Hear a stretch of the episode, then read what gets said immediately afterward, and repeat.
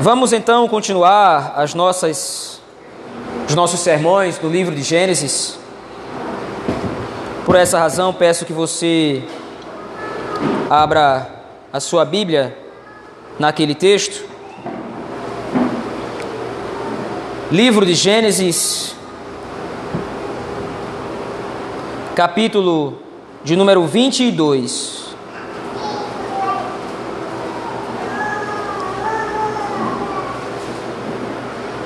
Livro de Gênesis, capítulo 22.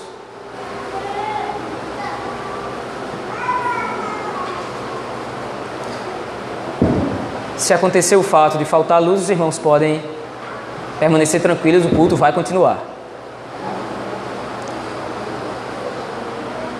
Livro de Gênesis, capítulo de número 22, nós leremos do verso 1 ao verso de número 19.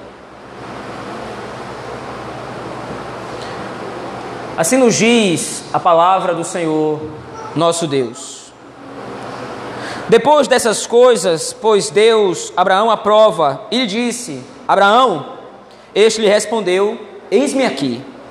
Acrescentou Deus: Toma teu filho, teu único filho, Isaque, a quem amas, e vai-te à terra de Moriá, e oferece-o ali em holocausto, sobre um dos montes que eu te mostrarei. Levantou-se, pois, Abraão de madrugada e, tendo preparado o seu jumento, tomou consigo dois dos seus servos e a Isaque, seu filho, rachou lenha para o holocausto e foi para o lugar que Deus lhe havia indicado. Ao terceiro dia, erguendo Abraão os olhos, viu o lugar de longe. Então disse a seus servos: Esperai aqui com o jumento, eu e o rapaz iremos até lá e, havendo adorado, adorado, voltaremos para junto de vós. Tomou Abraão a lenha do holocausto e a colocou sobre Isaque, seu filho. Ele, porém, levava nas mãos o fogo e o cutelo. Assim caminhavam ambos juntos. Quando Isaque disse a Abraão, seu pai, Meu pai, respondeu Abraão, Eis-me aqui, meu filho. Perguntou-lhe Isaque, Eis o fogo e a lenha, mas onde está o cordeiro para o holocausto? Respondeu Abraão, Deus proverá para si, meu filho, o cordeiro para o holocausto. E seguiam ambos juntos. Chegaram ao lugar que Deus lhe havia designado. Ali edificou Abraão um altar, sobre ele dispôs a lenha, amarrou Isaque, seu filho, e o deitou no altar, em cima da lenha. E estendendo a mão, tomou o cutelo para imolar o filho. Mas do céu lhe bradou o anjo do Senhor: Abraão, Abraão. Ele respondeu: Eis-me aqui. Então lhe disse: Não estendas a mão sobre o rapaz e nada lhe faças, pois agora sei que temes a Deus, porquanto não me negaste o filho, o teu único filho. Tendo Abraão erguido os olhos, viu atrás de si um carneiro, preso pelos chifres, entre os arbustos. Tomou Abraão o carneiro e ofereceu em holocausto em lugar de seu filho. E pôs Abraão por nome aquele lugar, o Senhor proverá. Daí dizer-se até o dia de hoje: no monte do Senhor se proverá. Então do céu bradou pela segunda vez o anjo do Senhor a Abraão e disse: Jurei por mim mesmo, diz o Senhor, porquanto fizeste isso e não me negaste o teu único filho, que deveras te abençoarei e certamente multiplicarei a tua descendência como as estrelas dos céus e como a areia na praia do mar. A tua descendência possuirá a cidade dos seus inimigos, e nela serão benditas todas as nações da terra, porquanto obedecestes a minha voz. Então voltou Abraão aos seus servos e juntos foram para Beceba, onde fixou residência. Amém. Vamos orar ao Senhor nosso Deus. Pai de misericórdia e de amor, temos lido a tua palavra. E agora pedimos que o Senhor seja propício a nós, com entendimento, ó Deus, através dela que o Senhor possa, pelo teu Espírito, nos iluminar o entendimento, aclarar a nossa mente e abrir os nossos ouvidos e coração para que nós possamos receber a tua palavra como palavra de Deus, assim como de fato ela é. Nos ajuda, Senhor Deus, nesta noite. É assim que nós oramos, no nome de Jesus Cristo, teu Filho. Amém. Meus irmãos, assim como nós vimos no domingo passado, nós estamos percebendo que a história de Abraão é uma história evolutiva, é uma história de progresso na fé. A jornada de Abraão, desde Ur dos Caldeus, ou desde Ur, peregrinando pela terra de Canaã, é uma jornada que está sendo providenciada por Deus para refinar, para aprimorar a fé do patriarca. Agora, no capítulo 21 e 22, como nós vimos, por exemplo, no domingo passado, nós estamos diante do clímax da história, o ápice da história do patriarca. É o momento onde a fé de Abraão vai alcançar o seu nível mais alto, o seu nível de compreensão mais elevado acerca da obra de salvação que o Senhor está operando através dele. No capítulo 21, nós vimos como o Senhor cumpre as suas promessas, como o Senhor Deus cumpre o seu pacto, providenciando que finalmente Isaac nasça a partir de Sara. E nós vimos também que o nascimento de Isaac, ele não foi interpretado simplesmente como o nascimento de mais uma criança ou o nascimento de Isaac não foi simplesmente o desejo realizado de Sara e de Abraão de terem um filho, mas o nascimento de Isaac indica a fidelidade do Senhor em providenciar a continuidade da história da redenção.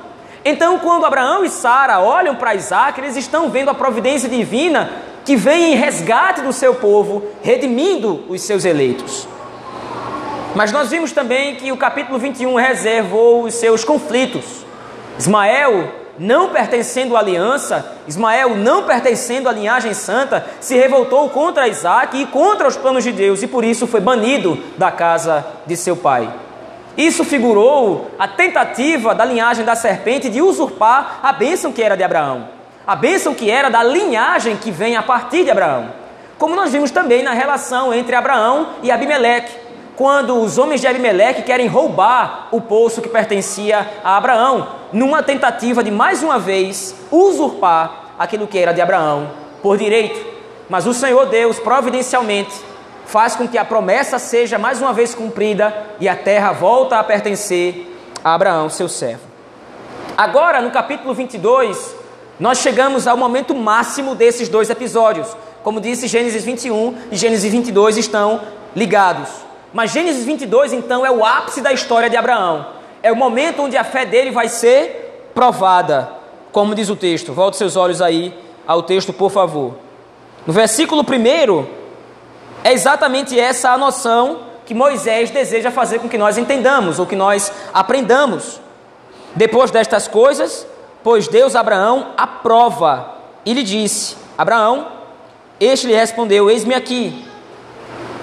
O teor da prova que o Senhor Deus agora exige de Abraão faz toda a diferença para nós entendermos essa passagem. Quando o Senhor Deus testa a Abraão, ele não testa com vistas a procurar saber alguma coisa de Abraão. Infelizmente, muitas pessoas leem errado esse texto, essa passagem, e interpretam como se Deus estivesse exigindo de Abraão uma fé genuína, a tal ponto de demonstrar que ele amava mais a Deus do que ao seu próprio filho Isaac.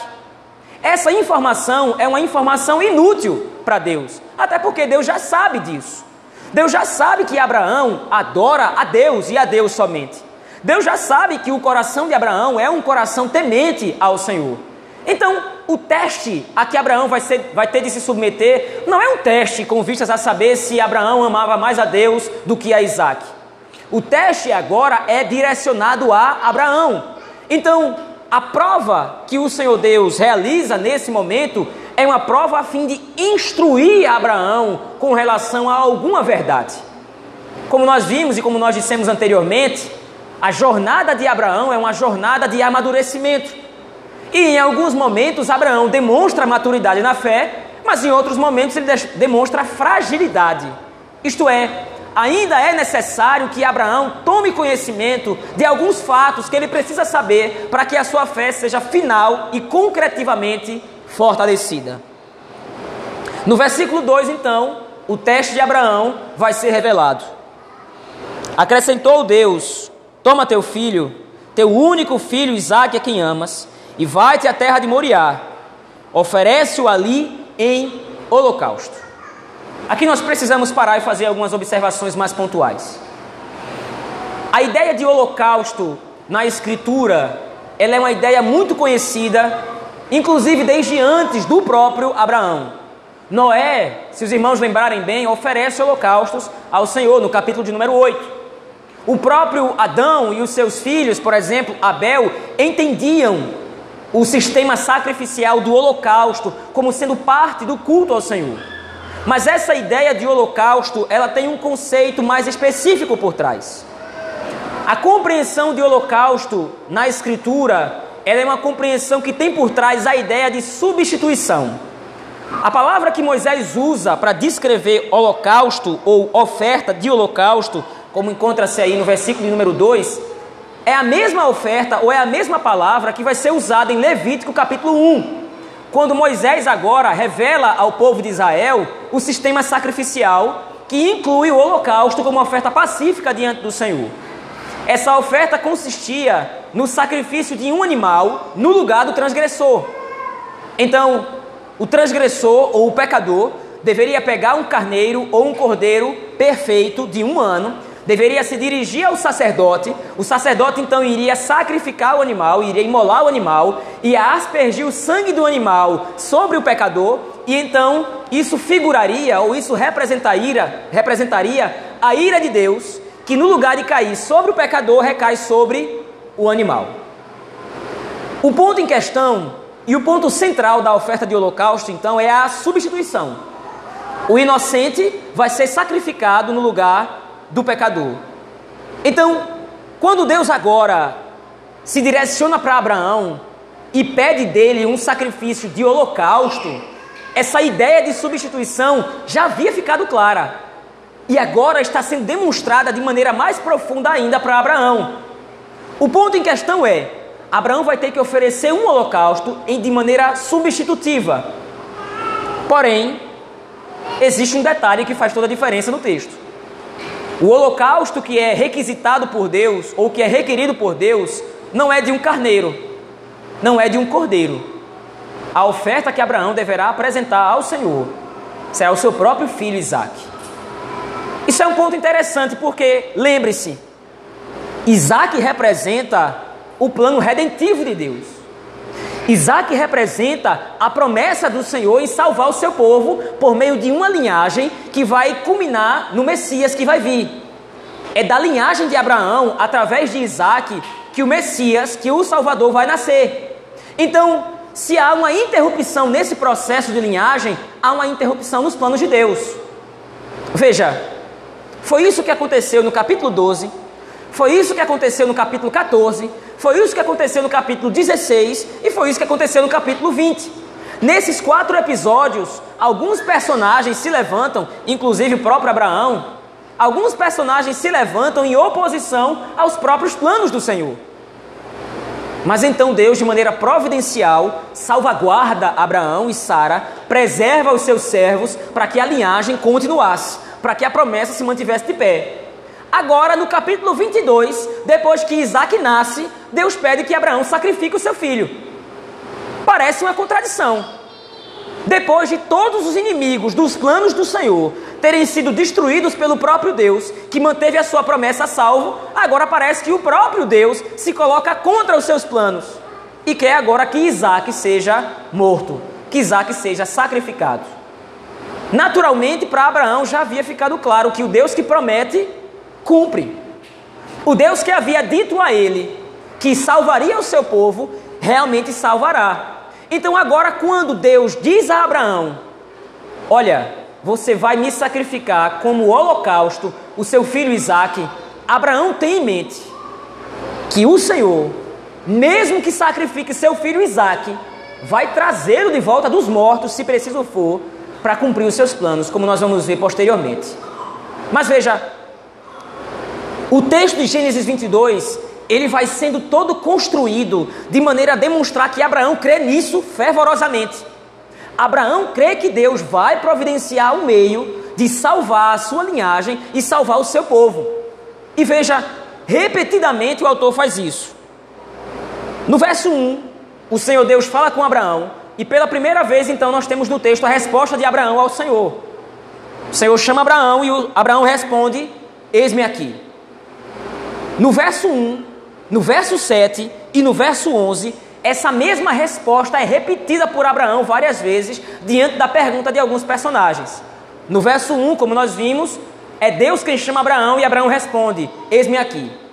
No verso 7, é Isaac quem pergunta a Abraão, quem questiona Abraão, e Abraão responde mais uma vez: Eis-me aqui. No verso 11, mais uma vez o Senhor Deus brada, o anjo do Senhor brada para Abraão e Abraão responde: Eis-me aqui. A repetição dessa expressão, ela não é aleatória. Moisés está repetindo essa expressão para demonstrar que Abraão agora está de fato com a fé maturada. Abraão tem certeza e tem convicção dos planos de Deus. Abraão não é mais o homem que teme pela sua própria vida, como nós vimos no capítulo 12, versos de 10 a 20. Abraão não é mais o homem que teme tanto pela sua própria vida que expõe a própria esposa ao perigo de ser usada por outro homem, como nós vimos no capítulo número 20. Abraão agora é um homem cuja fé está pronta para confiar em Deus até as últimas circunstâncias e até as últimas consequências. Mas a fé de Abraão não é uma fé cega. Abraão não, que, não crê em alguma possibilidade sobrenatural de que Deus intervenha na história de maneira inesperada. Abraão tem consciência perfeita, Abraão tem consciência clara de que Deus vai intervir em determinado momento e Isaac será preservado. E como isso aparece no texto? Veja aí, por exemplo, no versículo 4 e verso 5. Ao terceiro dia, erguendo Abraão os olhos, viu o lugar, o lugar que o Senhor designara para o sacrifício, de longe. Então, o que é que ele diz agora aos seus servos? Disse a seus servos: Esperai aqui com o jumento. Eu e o rapaz iremos até lá, e havendo adorado, voltaremos para junto de vós. Abraão não disse que vai voltar sozinho. Abraão disse que vai voltar junto com Isaac. Ora, quem foi que disse para Abraão que ele ia voltar? O Senhor Deus já havia determinado: você vai para o monte e você vai me sacrificar Isaac em holocausto. Isaac vai morrer. Mas agora, a fé de Abraão se revela no poder de Deus de o salvar, de garantir a salvação. E ele diz, ele crê nisso de tal forma que ele demonstra eu vou voltar para junto de vocês. Vocês fiquem aqui, vocês me esperem, eu vou lá, junto com Isaac, eu vou adorar o Senhor e nós vamos voltar juntos. Então, mais uma vez, agora Moisés está preocupado em demonstrar a certeza da fé de Abraão. Mas ainda é necessário que Abraão entenda uma informação crucial. Ele já sabe, desde Gênesis capítulo 15, que a salvação vai acontecer por providência exclusiva de Deus. Se você se lembrar, no capítulo 15, quando Deus estabelece o pacto com Abraão, quando os animais são esquartejados e são postos diante deles, somente Deus passa entre os pedaços dos animais. Somente o Senhor passa através dos animais. E o que é que isso significa? Como nós vimos, somente Deus tem o poder de cumprir aquele pacto de sangue. Abraão não pode passar no meio dos animais, porque ele, se ele passar, ele vai ser passível de morte, porque é pecador, é imperfeito. Somente Deus pode vir em resgate dele. Então, já havia ficado claro que a salvação vem da parte de Deus e de Deus somente. No versículo 1 do capítulo 22, havia ficado claro para Abraão que o sacrifício seria um sacrifício substitutivo. Alguém deveria morrer no lugar do seu povo, alguém deveria morrer no lugar do pecador, para que a ira de Deus passasse sobre o povo e então o povo fosse salvo, fosse verdadeiramente redimido. Mas a grande pergunta que fica é: quem vai morrer? Isaac não pode ser. Isaac é filho de Abraão. Mesmo que Isaac seja o descendente prometido, ou aliás, aquele em quem o descendente prometido vai vir, mesmo que Isaac represente a linhagem santa, Isaac é pecador. O sacrifício deve ser feito de maneira perfeita. Então agora mais uma vez Moisés vai demonstrando o quanto a fé de Abraão ela é específica. Veja a partir do versículo 7. Quando Isaac, após a caminhada juntamente com seu pai, disse a Abraão, seu pai: meu pai, respondeu Abraão: Eis-me aqui, meu filho. Perguntou-lhe Isaac: Eis aqui ou eis o fogo e a lenha, mas onde está o cordeiro para o holocausto? A resposta de Abraão é o ponto central do texto.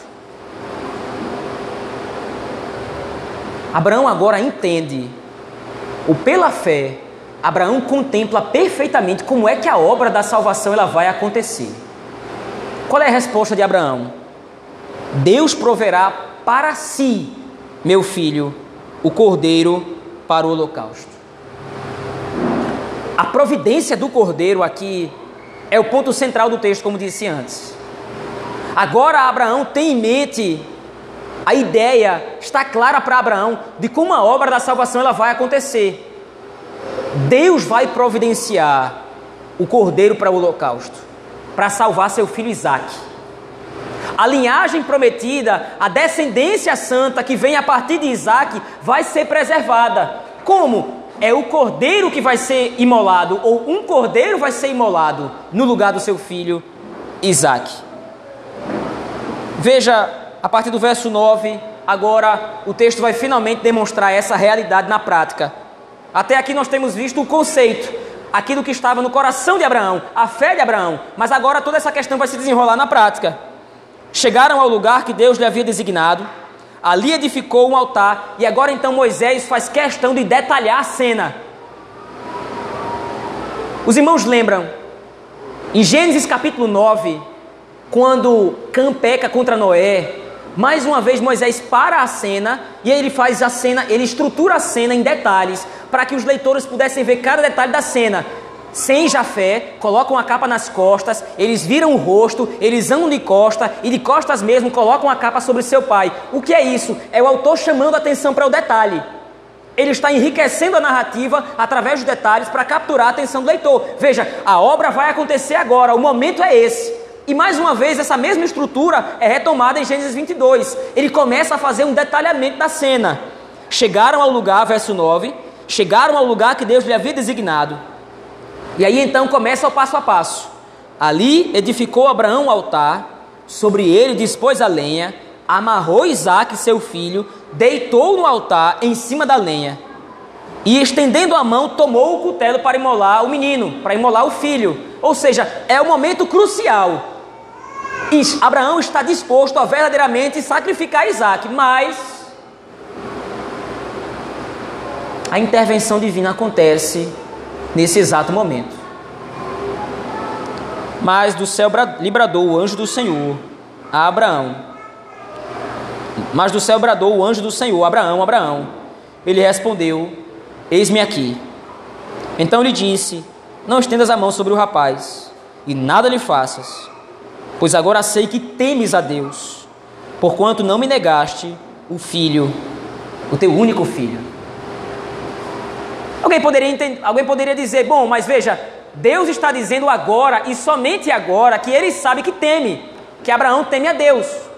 O temor que Abraão tem a Deus aqui não é o temor de obediência, é o temor de conhecimento. Lembre-se, a jornada de Abraão é uma jornada de amadurecimento na fé.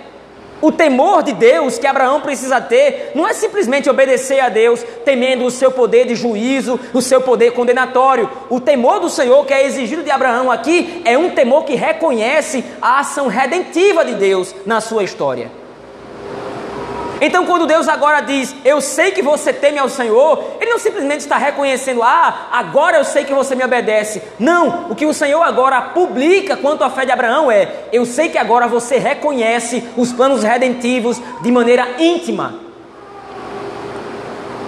Eu sei que você agora entende perfeitamente como é que a obra da salvação ela vai acontecer. E aí o que acontece imediatamente em seguida? Veja aí o verso 13. Tendo Abraão erguido os olhos, viu atrás de si um carneiro preso pelos chifres, entre os arbustos. Tomou Abraão o carneiro e ofereceu em, em holocausto. E aí Moisés vai fazer agora um comentário crucial no final desse verso 13. É, um, é uma frase curta, mas que ela faz toda a diferença aqui. Em lugar de seu filho. Aquele que deveria ser sacrificado não vai mais, não vai ser mais aquele que deveria receber a morte sobre si, não vai mais receber.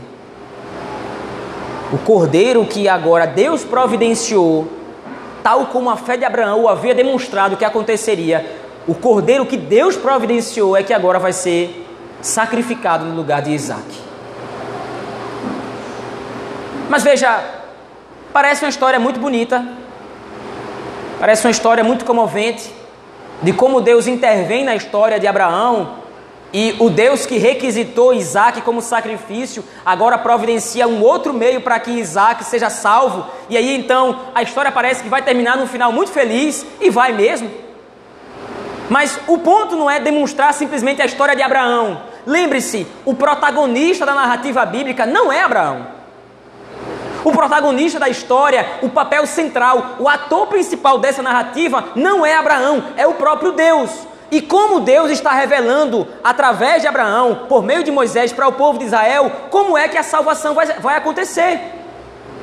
Lembre, Moisés está agora pregando essa história, está anunciando essa história para o povo de Israel.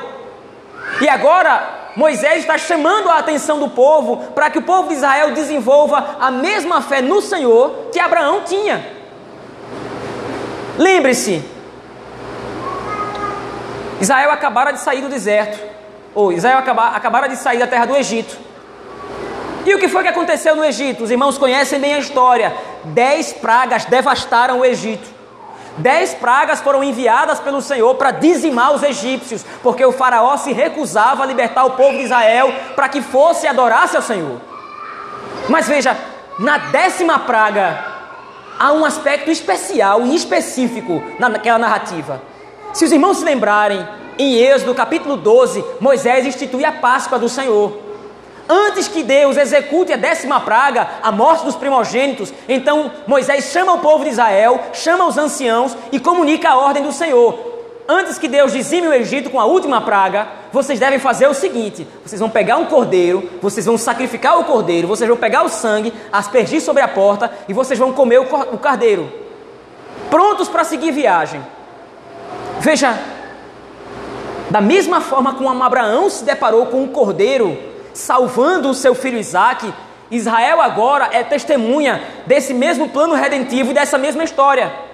Porque para que o povo de Israel fosse salvo da morte dos primogênitos, da última praga, o sangue de um cordeiro precisou ser derramado.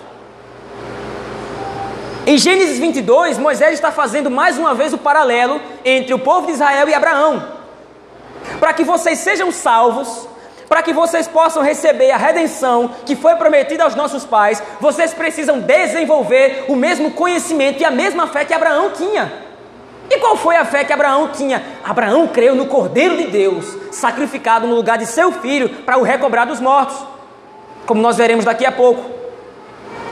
A mesma forma, Israel viu o Cordeiro ser morto para a sua salvação.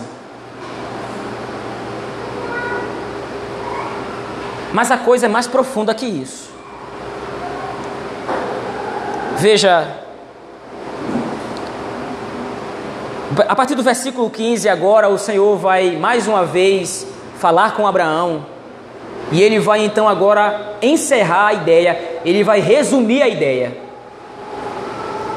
Então do céu bradou pela segunda vez o anjo do Senhor a Abraão e disse: Jurei por mim mesmo, diz o Senhor Porquanto fizeste isso, e não me negaste o teu único filho, que deveras te abençoarei, e certamente multiplicarei a tua descendência, como as estrelas dos céus e como areia na praia do mar. A tua descendência possuirá a cidade dos seus inimigos. Nela serão benditas todas as nações da terra, porquanto obedeceste a minha voz. Veja, o Senhor Deus agora aqui demonstra a sua misericórdia, demonstra a sua graça, confirma mais uma vez as promessas que foram feitas anteriormente, de que através de Abraão todas as nações da terra seriam abençoadas, isto é, a eleitos de Deus, de todo o povo, língua, tribo e nação, e que o Senhor trazia, traria os seus eleitos à salvação, a mesma fé que Abraão tem. Abraão é pai da fé por isso. Mas existe uma informação crucial nessas entrelinhas que é revelado a Abraão. Deus salvou o filho de Abraão do sacrifício. Abraão não poupou o seu único filho, como o Senhor diz: Você não me negou o seu único filho. Eu mandei que você sacrificasse Isaac e você sacrificou. E eu poupei Isaac, mas eu não vou poupar o meu próprio filho. Você foi salvo, Abraão, pela sua fé em mim. E eu agi de maneira redentiva, eu agi de maneira salvadora. Eu preservei a linhagem. Somente para que o meu filho venha e não seja poupado por mim mesmo, porque eu vou sacrificado no seu lugar, em lugar do seu povo. Abraão teve um filho poupado, mas Deus não teve. Abraão teve um filho salvo do sofrimento, salvo da morte, mas Deus não teve. Veja, quando nós chegamos agora ao Novo Testamento, a caracterização, a interpretação que o Novo Testamento faz desse texto é exatamente essa. Gostaria que nós analisássemos então dois textos do Novo Testamento que interpretam a passagem de Gênesis 22. Abra sua Bíblia comigo, por favor, em Hebreus, capítulo de número 6.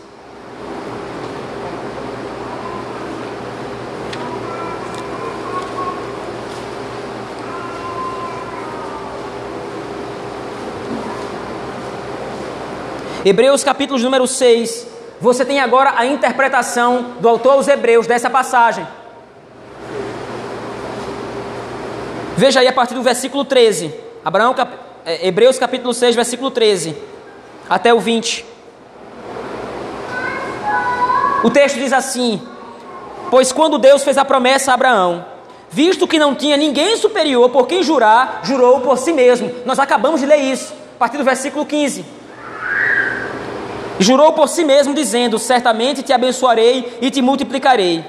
Assim, e assim, depois de esperar com paciência, obteve Abraão a promessa. Pois os homens juram pelo que lhes é superior, e o juramento servindo de garantia para eles é o fim de toda contenda. Por isso, Deus, quando quis mostrar mais firmemente aos herdeiros da promessa a imutabilidade do seu propósito, se interpôs com juramento, para que, mediante duas coisas imutáveis, na quais, nas quais é impossível que Deus minta, forte alento tenhamos nós que já corremos para o refúgio, a fim de lançar a mão da esperança proposta, a qual temos por âncora da alma, segura e firme e que penetra além do véu, onde Jesus, como precursor, entrou por nós, tendo se tornado sumo sacerdote para sempre, segundo a ordem de Melquisedeque.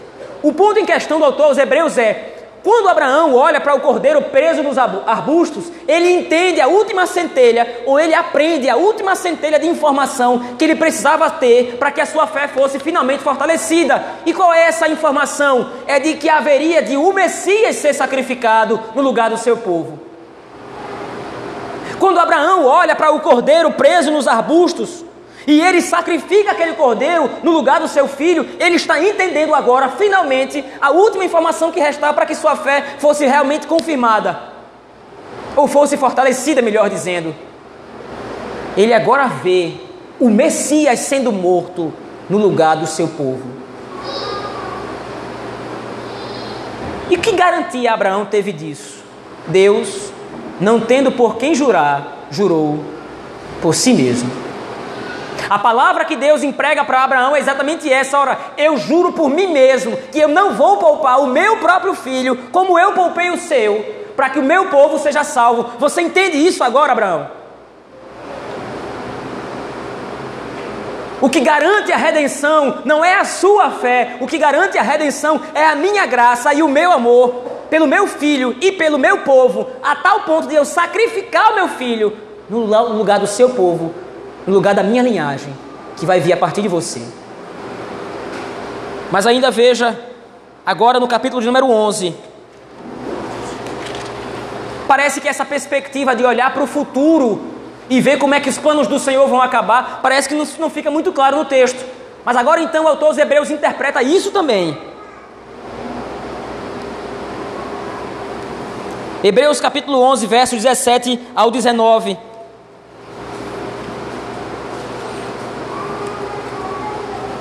Pela fé, diz o texto, Pela fé, Abraão, quando posto à prova, ofereceu Isaque.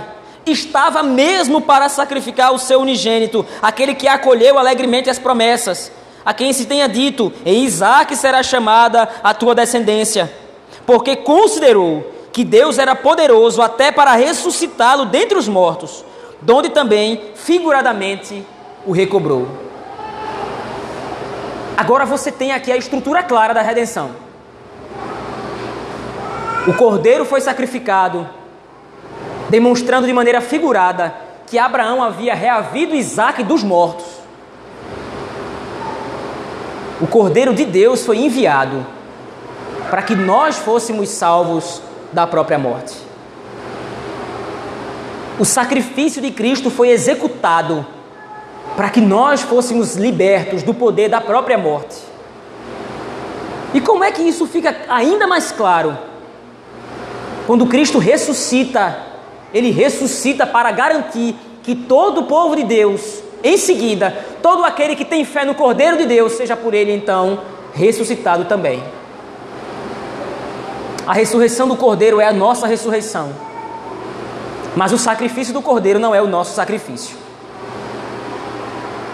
Nós não poderíamos oferecer absolutamente nada para Deus a fim de nos salvar. Ele então intervém na nossa história e nos salva.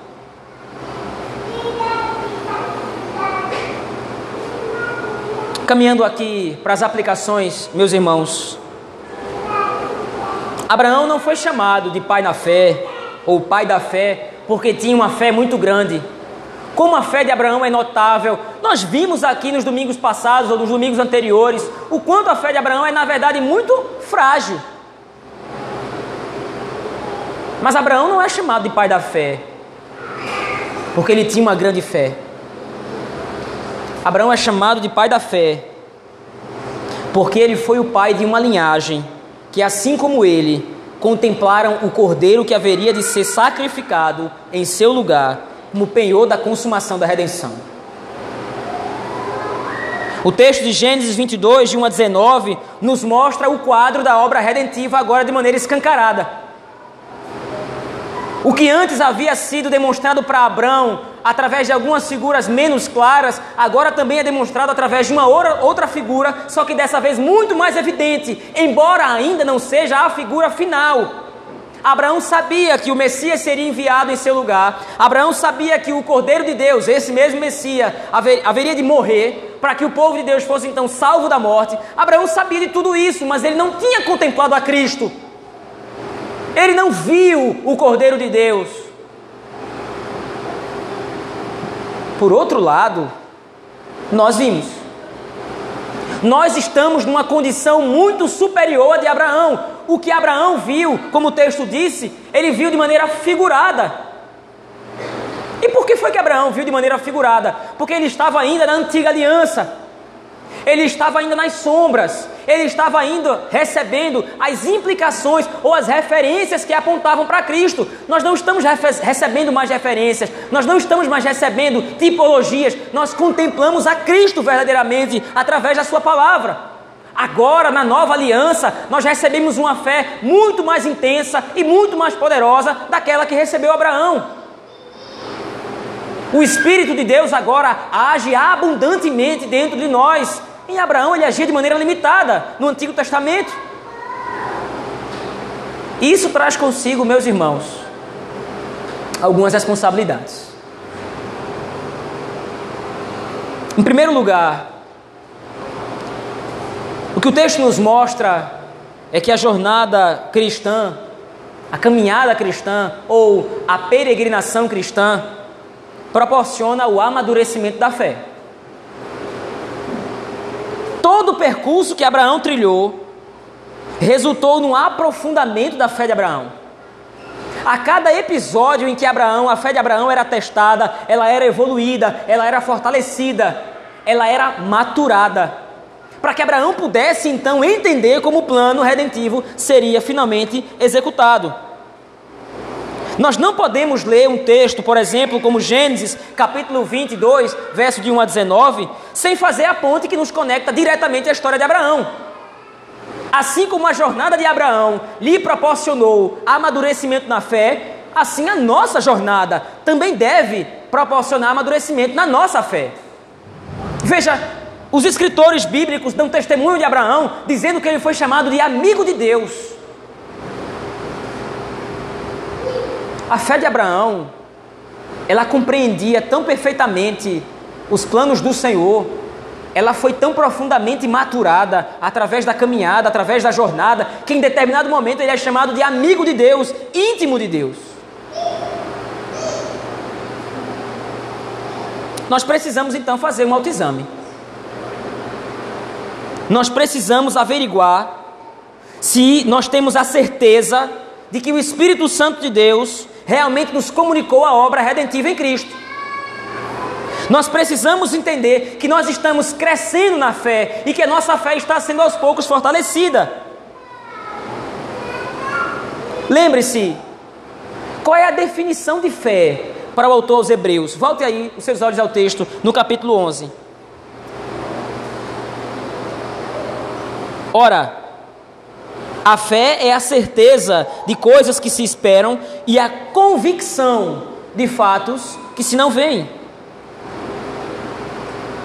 Veja, é essa fé que Abraão dispunha.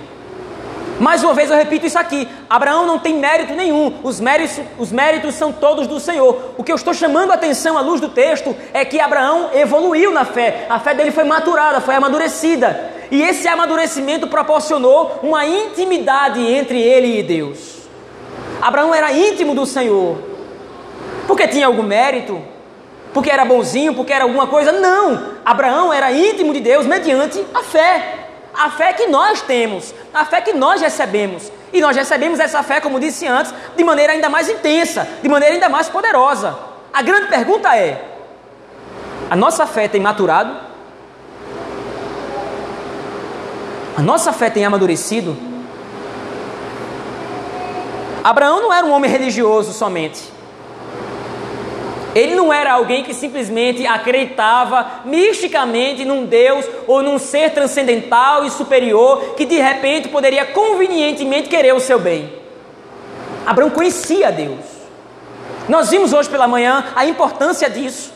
Nós vimos hoje pela manhã a importância de termos a fé baseada no testemunho da Escritura para que nós possamos conhecer o Senhor.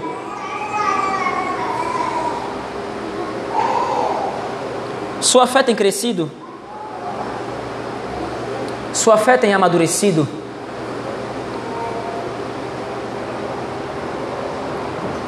Sua fé tem desenvolvido convicção e certeza da sua salvação?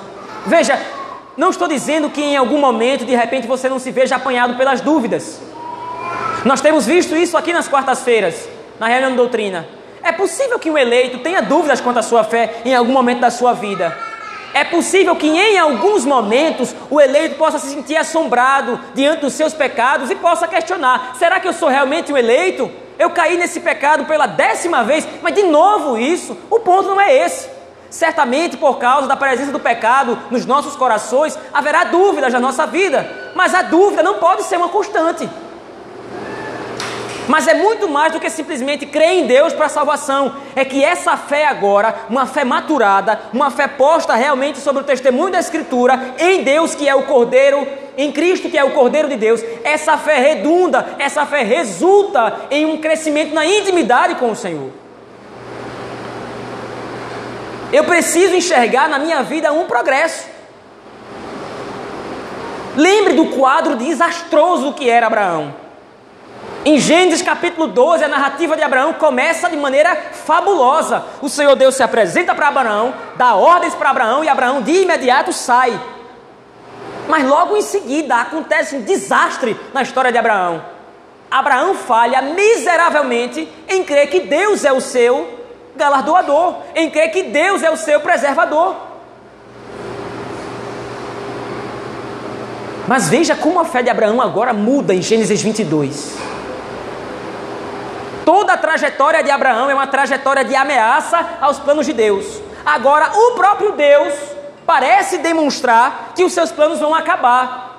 Mas, mesmo diante dessa aparente ameaça, Abraão continua crendo no Senhor. Em Gênesis 20, em Gênesis 12, ele entregou a própria mulher. Em Gênesis 16, ele aceitou uma alternativa carnal e mundana de providenciar aquilo que somente Deus poderia fazer. Mas olhe agora a fé do patriarca.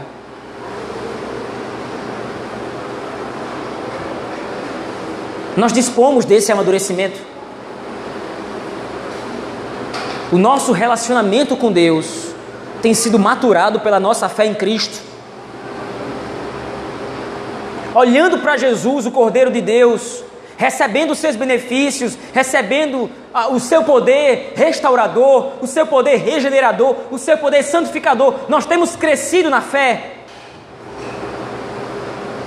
Ou continuamos os mesmos do início da jornada?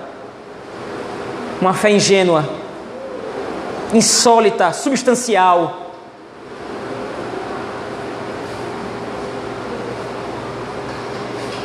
precisamos evidenciar a nossa fé. Precisamos evidenciar que nós cremos de fato no Cordeiro de Deus que tira o pecado do mundo.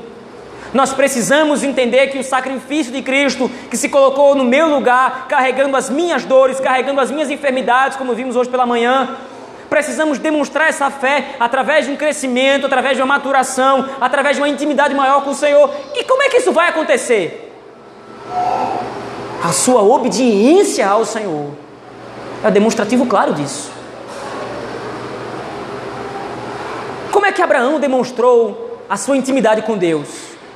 Ele levitou, ele fez milagres, ele falou línguas, ele viu anjo, ele teve visões. Não!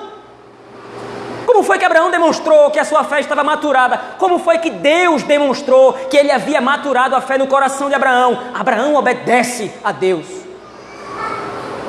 Abraão cumpre os mandamentos do Senhor. É obviamente que isso é um referencial. Nenhum de nós pode cumprir perfeitamente, nenhum de nós pode cumprir a contento a lei de Deus. Esse só é Cristo. Mas é em Cristo que nós podemos cumprir agora a lei. É em Cristo que o Espírito Santo agora nos auxilia a obedecer ao Senhor. Eu não posso viver mendigando na fé.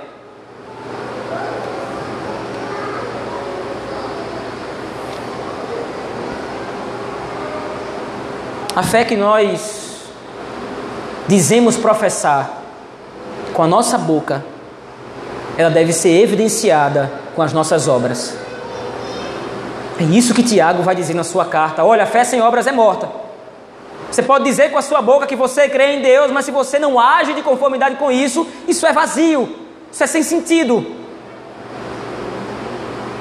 A fé em Cristo, a fé na redenção, a fé na salvação, me leva a obedecer ao Senhor.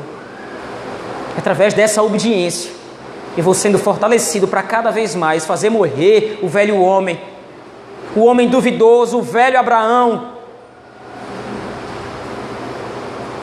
Em segundo lugar, pela contemplação do Cordeiro de Deus, olhando para Cristo Jesus, é que nós obtemos a certeza da redenção e o amadurecimento na fé. Por outro lado, nós não podemos achar, então, meus irmãos, que a obediência sem Cristo vai resultar no aprofundamento da minha relação, da minha relação ou do meu relacionamento com Deus. Não é através das minhas obras que eu simplesmente ganho o favor de Deus, é através de Cristo. As coisas aqui são complementares eu obedeço ao Senhor, eu amo os seus mandamentos, eu busco evidenciar a minha fé, mas isso tudo em Cristo, porque em mim mesmo eu não jamais poderia fazer.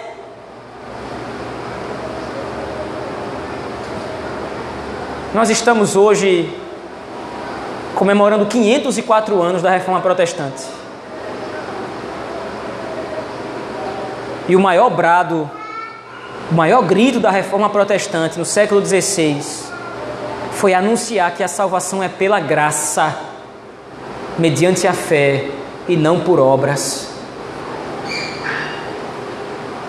O que todos os reformadores lutaram para evidenciar, para ensinar a igreja naquele período, foi que a salvação não pode ser comprada, a salvação não pode ser adquirida pelos méritos humanos. Os méritos humanos são inúteis. É somente pela graça, mediante a fé em Cristo. É somente a graça pela fé no Cordeiro de Deus É somente a graça mediante o sacrifício de Cristo que nós obtemos a redenção e nós obtemos o relacionamento com o Senhor. Foi por causa do sangue de Cristo que o caminho foi novamente aberto. Nós podemos agora nos achegar à presença do Senhor nosso Deus.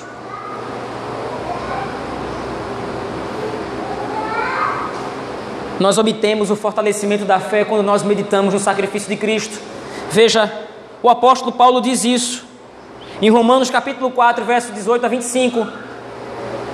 Abraão, esperando contra a esperança, ele creu, para vir a ser pai de muitas nações, segundo lhe fora dito, assim será a tua descendência.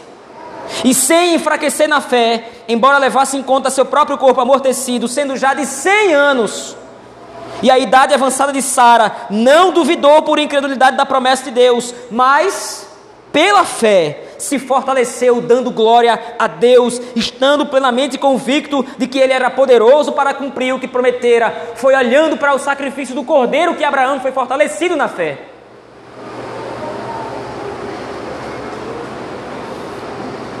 Todo aquele que pela fé contempla a obra da salvação em Cristo, tem a sua fé amadurecida ao ponto de poder suportar e esperar a consumação dos tempos. Quando Abraão olha para aquele cordeiro preso nos arbustos, ele tem um vislumbre do que vai ser a obra da salvação. E aquela ideia é suficiente para que ele tivesse paciência para aguardar o dia em que ele receberia a promessa. Da mesma forma como Abraão, nós estamos numa situação parecida. Porque, apesar de nós estarmos na nova aliança, apesar do Espírito Santo agir abundantemente em nós, nos dando uma fé poderosa, nos dando uma fé profunda, apesar de tudo isso, nós também não estamos olhando verdadeiramente para Cristo em termos da realidade. Nós não estamos vendo Cristo ainda. Mas assim como Abraão, nós estamos caminhando, nós estamos peregrinando nesse mundo. E é somente pela fé que nós vamos receber o cumprimento da promessa, assim como cria Abraão. A jornada nesse mundo ela é árdua, ela é cansativa. Nós precisamos lutar todos os dias contra o pecado dentro de nós. Nós precisamos todos os dias fazer morrer o velho homem. Nós precisamos todos os dias suprimir as dúvidas que brotam no nosso coração, assim como Abraão precisou suprimir.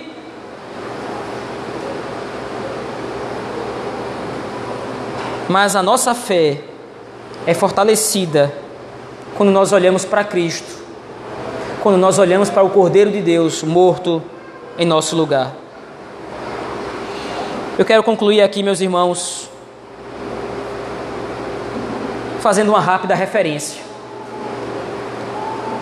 Muito tempo depois de Abraão ter visto o cordeiro preso nos arbustos, séculos depois, o apóstolo João está preso na ilha de Pátimos por causa do evangelho. E estando naquela ilha, de repente os céus se abrem e ele tem uma grande visão. E ele também enxerga um cordeiro. Mas ele não enxerga mais o cordeiro preso nos arbustos. Abra sua Bíblia, por favor, em Apocalipse capítulo 5.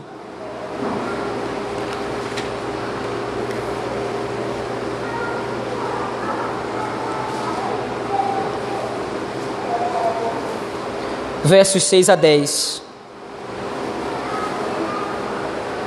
Testemunho do apóstolo João é de que ele também vê um cordeiro. Mas, como disse, ele não enxerga mais o cordeiro preso entre os arbustos. O texto nos diz: Então vi no meio do trono e dos quatro seres viventes, e entre os anciãos, de pé, um cordeiro, como tendo sido morto. Ele tinha sete chifres, bem como sete olhos, que são sete Espíritos de Deus enviados por toda a terra. Veio, pois, e tomou da mão, da, da mão direita daquele que estava sentado no trono. E quando tomou o livro, os quatro seres viventes e os vinte e quatro anciãos prostraram-se diante do cordeiro, tendo cada um deles uma harpa e taças de ouro cheias de incenso, que são as orações dos santos. Entoavam um novo cântico, dizendo: Digno és de tomar o livro e de abrir-lhe os selos porque foste morto e com o teu sangue compraste para Deus os que procedem de toda tribo, língua, povo e nação, e para o nosso Deus os constituíste reino de sacerdotes e reinarão sobre a terra. O cordeiro que Abraão viu preso nos arbustos João agora vê, mas não vê mais preso. O cordeiro agora se assenta no seu trono, tendo conquistado todos os seus inimigos, tendo oferecido sacrifício para a remissão do seu povo. Ele agora se senta entronizado e glorificado nos céus, à direita do Pai, e arrebanha o seu povo para estar com ele para sempre. O que Abraão viu através de uma referência João contemplou em revelação. Mas nós, porém, todos nós, desde Adão até o último eleito que ainda vai abraçar o Evangelho, todos nós veremos a glória do Cordeiro de Deus que venceu, dando-nos a herança prometida em Jesus Cristo. Todos nós estamos aguardando o retorno do Cordeiro, que vem não mais como Cordeiro, agora vem como leão, a fim de salvar o seu povo de seus inimigos e abrir as portas da mansão celeste, a terra prometida que Abraão esperava conquistar. Vamos orar ao Senhor nosso Deus, meus irmãos. Pai de amor e de misericórdia, obrigado por nessa noite nos ter mostrado o Evangelho em Gênesis Obrigado, Senhor, por nos ter mostrado como a nossa fé ela é fortalecida quando nós olhamos para Cristo e contemplamos a obra redentiva, assim como Abraão enxergou. Abraão viu em sombra, Abraão viu por referência, nós, porém, contemplamos a Cristo através da Sua palavra, mas por outro lado também estamos ansiando e desejando olhar para o Cordeiro de Deus em toda a Sua glória, quando Ele há de retornar para nos dar a nossa herança, a herança que pela fé Cristo conquistou para nós, a herança que nós receberemos da parte dele. Nos ajuda, Senhor, a que na fé possamos crescer, que possamos ser maturados, fortalecidos, amparados para continuar a peregrinação nesse mundo, até que nós possamos finalmente, assim como Abraão, fixar residência na pátria celestial que o Senhor há de conquistar para nós. É assim que nós oramos. No nome bendito de Jesus Cristo, teu Filho, pelo poder e obra do Espírito Santo, a Deus o Pai. Amém.